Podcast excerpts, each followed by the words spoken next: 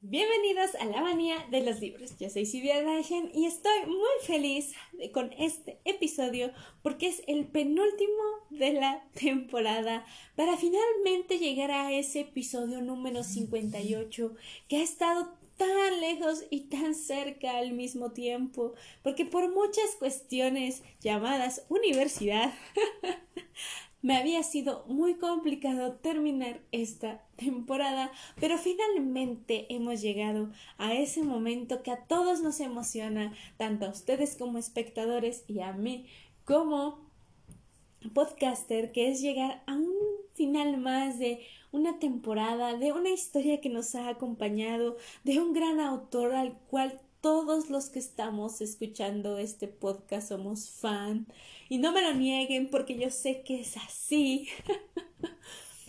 y en verdad me emociona demasiado poder llegar a este momento antes de que termine el año y antes de que termine el año empezar con esta quinta temporada y que muy probablemente si todo sale perfecto y de acuerdo a mi plan puede que esa quinta temporada incluso la terminemos antes de Año Nuevo.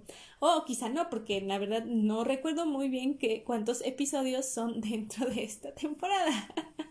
Pero antes de que empecemos con este episodio, quiero hacer unos avisos parroquiales. no, principalmente, como muchos ya sabrán, si están en el grupo de Telegram, más bien en el canal de Telegram, yo he adquirido ah, últimamente unas colecciones clásicas de diferentes autores como Edgar Allan Poe, Mary Shelley, Blackstroke, eh, eh, eh, Harrison Wells y muchos más. Entonces quería hacerles la propuesta, si les parece perfecto, que si recuerdan tenemos la dinámica de que tenemos que terminar la saga de Narnia y después de leer Doctor Sueño continuaremos con dos libros más de de este más bien de la saga de Narnia para después terminando esta saga o al menos los siguientes dos libros que son el 3 y el 4 vamos a leer otro libro de Stephen King y si les parece bien podemos aplicar que una temporada sea las temporadas clásicas. Es decir, en este tiempo no haremos sorteos, sino que conforme fueron saliendo las ediciones, vayamos leyendo estos libros clásicos, que el primero, si les parece bien que abramos una temporada clásica, sea El viajero del tiempo de H. G. Wells. Pero Eso se los dejo a su consideración. Ya saben que en Instagram me pueden decir qué les parece. Yo voy a abrir una cajita de votación para ver si les parece muy buena idea, si les parece bien que empecemos con esa historia o podemos empezar con cualquiera de las demás que hasta el momento tengo las historias de Frankenstein, el gato negro, la Guerra de los Mundos, El retrato de Dorian Gray y El extraño caso de Mr. Jack y el Dr. Hyde. Entonces, si eso les parece perfecto y si les parece bien, después de leer los dos libros siguientes de las Crónicas de Narnia, podríamos leer una temporada clásica y después continuar con otra historia de Stephen King ya que recuerdo muy bien que a muchos no les gusta la idea de que solo nos enfrasquemos en una tempo o más bien en varias temporadas en solo historias de una saga.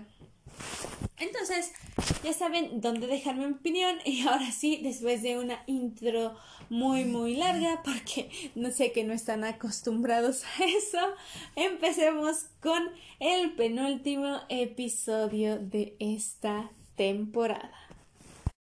Episodio 57. La salida. El rugido de la explosión sacudió la fachada del hotel. Un vómito de cristales rotos se derramó sobre la nieve y quedó ahí, destellando como diamantes tallados. El perro del seto que en ese momento se aproximaba a Dani y a su madre retrocedió aplastando las verdes orejas con el rabo entre las patas y encogiéndose adyacentemente contra el suelo. Halloran logró gañir aterrorizado y en su cabeza se mezclaron el gemido del perro, los ruidos del terror y el desconcierto de los leones. Con esfuerzo se puso de pie para ir en ayuda de los otros dos, y mientras lo hacía vio algo que le pareció más de pesadilla que todo lo demás. El conejo del seto, todavía cubierto de nieve, se lanzaba desesperadamente contra el enrejado de seguridad que separaba la zona infantil de la carretera, y la malla de acero resonaba tintineante con una especie de música de pesadilla, como la de una cítara espectral. Desde donde estaba, Halloran alcanzaba a oír el ruido de las ramas tupidamente entretejidas que formaban el cuerpo al quebrarse con los golpes como si fueran huesos. Dick. Dick. gritó Danny, que intentaba ayudar a su madre para que Wendy pudiera subir al vehículo para la nieve. Las ropas que el chico había conseguido rescatar del hotel para ellos dos estaban dispersas sobre la nieve, tal como habían caído. De pronto, Halloran cayó en cuenta de que Wendy apenas llevaba puesta su ropa de dormir. Danny no tenía suficiente abrigo y la temperatura debía de estar a doce grados bajo cero. Dios mío, si esta mujer está descalza, pensó. Trabajosamente retrocedió sobre la nieve para recoger el abrigo de ella, sus botas, el chaquetón de Dani y los guantes que pudo. Después volvió a la carrera hacia ellos, hundiéndose a veces hasta la cadera en la nieve para volver a salir con gran esfuerzo. Wendy estaba horriblemente pálida, con un costado del cuello cubierto de sangre proveniente del lóbulo de la oreja herida, la sangre empezaba a congelarse. No puedo, balbuceó casi inconsciente. No, no puedo, lo siento. Danny miró a Halloran con los ojos suplicantes. Saldremos de esta, le aseguró Halloran y volvió a alzar a Wendy. Vamos. Como pudieron, los tres llegaron hasta donde se había atascado el vehículo para la nieve. Halloran dejó a Wendy en el asiento del acompañante y la abrigó con su ropa. Le levantó los pies que estaban ya muy fríos, pero no mostraban síntomas de congelamiento y se los frotó enérgicamente con el chaquetón de Danny antes de ponerle las botas. El rostro de Wendy tenía una palidez de alabastro y sus ojos, medio cerrados, parecían aturdidos. Pero cuando la joven empezó a estremecerse, Halloran pensó que eso era buena señal. Tras ellos, una serie de tres explosiones sacudió el hotel. Las llamas iluminaron la nieve con un resplandor anaranjado. Con la boca casi apoyada en el oído de Halloran, Danny gritó algo. ¿Qué? Digo si necesitas eso. El chico señalaba la lata de gasolina a medias hundidas en la nieve. Sí, creo que sí. Halloran la levantó y la agitó. Aunque no pudiera decir cuánto, todavía quedaba gasolina. Volvió a asegurarla en la parte de atrás del vehículo tras varios intentos inútiles ya que los dedos se le estaban entumeciendo. Solo en ese momento se dio cuenta de que había perdido los mitones de Howard Cottrell. Si salgo de esta, se dijo, ya me ocupará de que mi hermana me teja una docena de pares.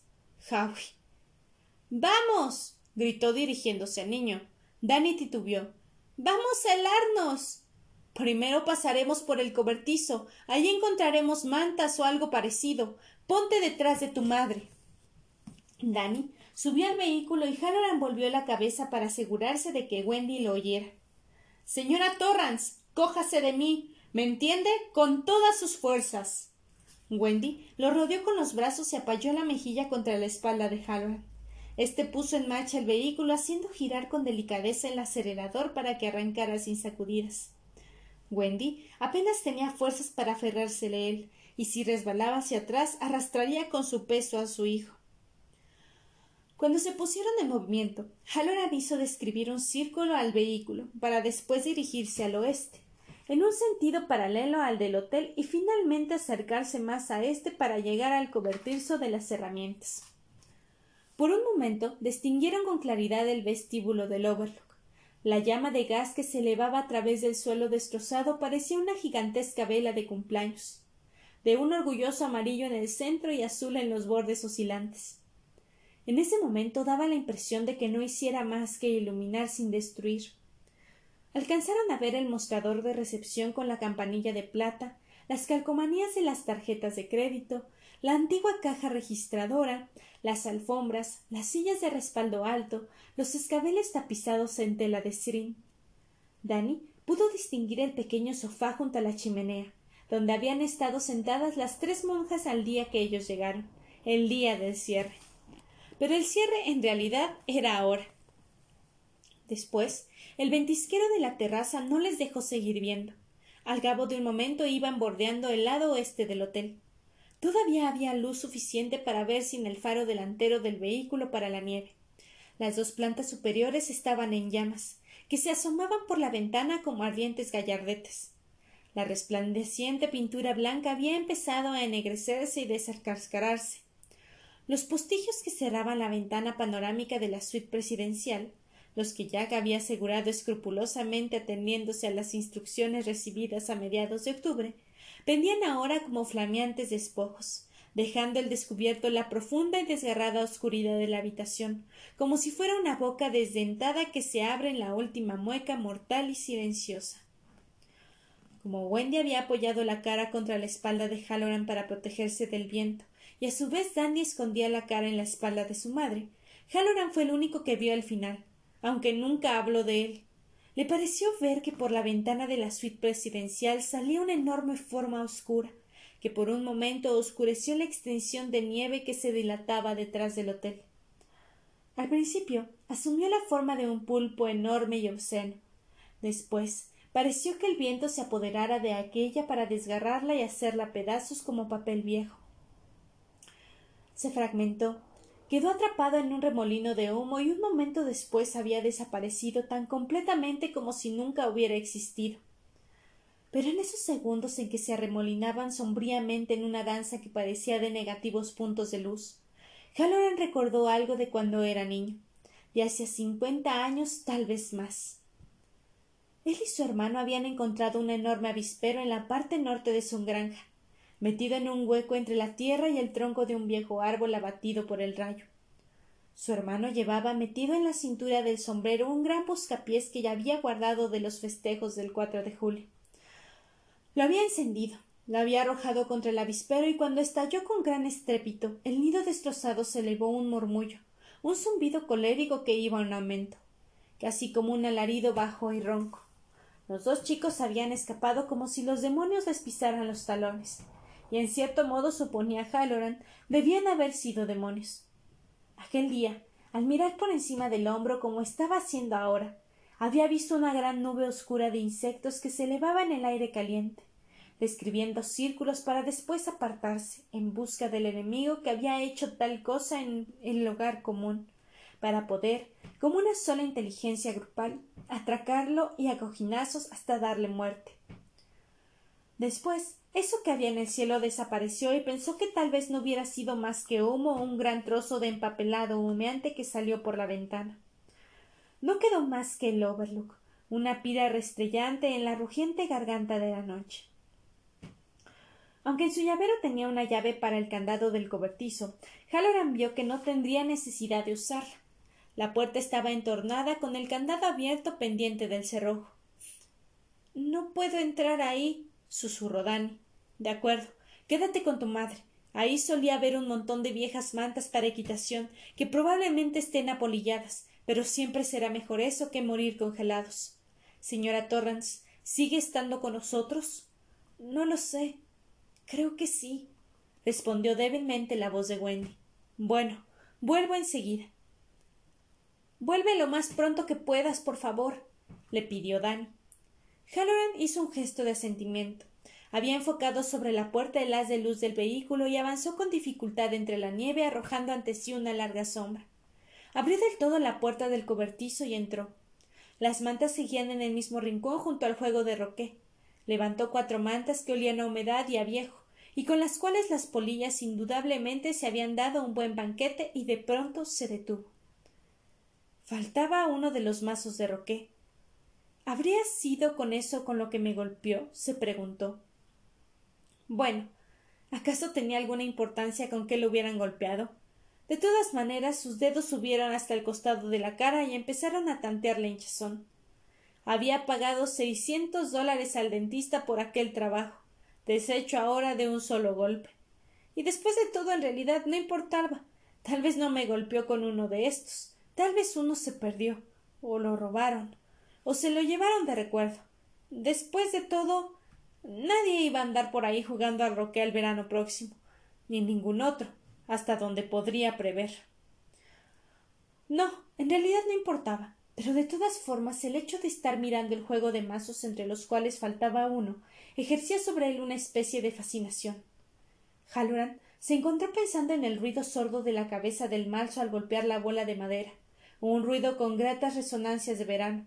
Era como mirar la bola cuando iba soltando sobre la sangre, huesos, grava, algo que evocaba imágenes de sangre, huesos, de helado, columpios y mecedoras, señoras con amplios sombreros de paja, el zumbido de los mosquitos y todas esas cosas. Los niños rebeldes que no se atienden a las reglas del juego, creyó oír en su interior. Seguro, bonito juego. Ya no tan de moda ahora, pero bonito. Dick. La voz sonaba débil, asustada, y a Halloran le pareció francamente desagradable. ¿Estás bien, Dick? Date prisa, por favor. Vamos, date prisa, negro, que los señores te llaman. La mano se le cerró sobre el mango de uno de los mazos y Halloran sintió que la sensación era grata. Porque te quiero, te aporreo, se dijo Halloran. En la vacilante oscuridad interrumpida solo por el fuego, los ojos se le pusieron en blanco. En realidad sería hacerles un favor a los dos. Ella estaba mal herida, dolorida, y todo eso era culpa del maldito chiquillo. Seguro sí. Sí era él quien había dejado a su padre ahí adentro que se quemara. Cuando uno lo pensaba era poco menos que un asesinato. Parricidio lo llamaban a eso. Una bajeza. Vamos. Señor Halloran. preguntó Danny con voz débil quejosa. A Halloran no le gustó nada. Dick. El chico porrumpió en un sollozo aterrorizado. Halloran sacó el mazo de su soporte y se volvió hacia el torrente de luz blanca que vertía el faro del vehículo. Con incertidumbre sus pies se movieron sobre las tablas del piso del cobertizo como los pies de juguete mecánico al que alguien ha dado cuerda y puso en movimiento. Repentinamente se detuvo. Miró sin comprender el mazo que tenía en las manos y se preguntó con creciente horror qué era lo que había estado pensando hacer. ¿Asesinar? ¿Había estado pensando en asesinar? Durante un momento fue como si una voz colérica débilmente jactaniosa se le llenara la cabeza. Hazlo. Hazlo, negro flojo y sin pelotas. Mátalos. Mátalos a los dos. Con un grito ahogado, Halloran arrojó lejos de sí el mazo de roqué que cayó ruidosamente en el rincón donde habían estado las mantas, con una de las dos cabezas apuntada hacia él como en una invitación inexpresable. Huyó. Danny estaba sentado en el asiento del vehículo para la nieve y Wendy se abrazaba débilmente a él. El chico tenía la cara brillante de lágrimas y se estremecía como si tuviera fiebre. ¿Dónde estabas? le preguntó castañando los dientes. Estábamos asustados. Bueno, este lugar es como para asustarse, respondió lentamente Jalón. Y uno, aunque que se queme hasta los cimientos, jamás conseguirán que me acerque a doscientos kilómetros de aquí. Tome, señora Torrance, envuélvase con esto que la abrigará. Y tú también, Dani. Póntelo, que parecerás un árabe. Con dos de las mantas envolvió a Wendy acomodándole una de ellas para formar una capucha que le cubriera la cabeza, y ayudó a Dani a envolverse en la suya de modo que no se le cayera. Ahora, agarraos con todas las fuerzas que podáis, le dijo. No esperar un largo viaje, la peor parte la hemos dejado atrás. Rodeó el cobertizo y después volvió con el vehículo por donde él había venido, pasando de nuevo junto al hotel. El Overlook parecía ahora una antorcha que se elevara hasta el cielo. En las paredes se habían abierto grandes agujeros y el interior era un infierno al rojo, alzándose y amortiguándose. Por los canalones retorcidos la nieve derretida se vertía en las humeantes cascadas. Al atravesar el jardín de la entrada, tenían el camino bien iluminado por el resplandor escarlata que bañaba las dunas de nieve. Mira. exclamó Danny mientras Halloran disminuía la marcha para atravesar el portón de entrada señalando hacia la zona del recreo infantil. Los animales del seto ocupaban sus posiciones originarias, pero estaban desnudos, ennegrecidos, chamuscados. Las ramas muertas eran una densa red que se entrelazaba bajo el resplandor del fuego, y las hojas estaban caídas sobre la nieve. Están muertos. Había una nota histérica en el grito triunfal de Dani. ¡Muertos! ¡Están muertos! Vamos, Dani, lo tranquilizó Wendy. Está bien, tesoro, está bien. Bueno, Doc, vamos a buscar un lugar abrigado, anunció Halloran. ¿Están dispuestos? Sí, susurró Dani. Hace tanto tiempo que lo estaba. Halloran volvió a atravesar la angosta brecha entre el portón y el poste, y un momento después estaba en camino de regreso a Sidewinder. El ruido del motor del vehículo para la nieve se estabilizó hasta perderse en el incesante rugido del viento, que sonaba entre las ramas desnudas de los animales del seto con un gemido bajo, palpitante y desolado. El fuego se alzaba y se amortiguaba alternativamente.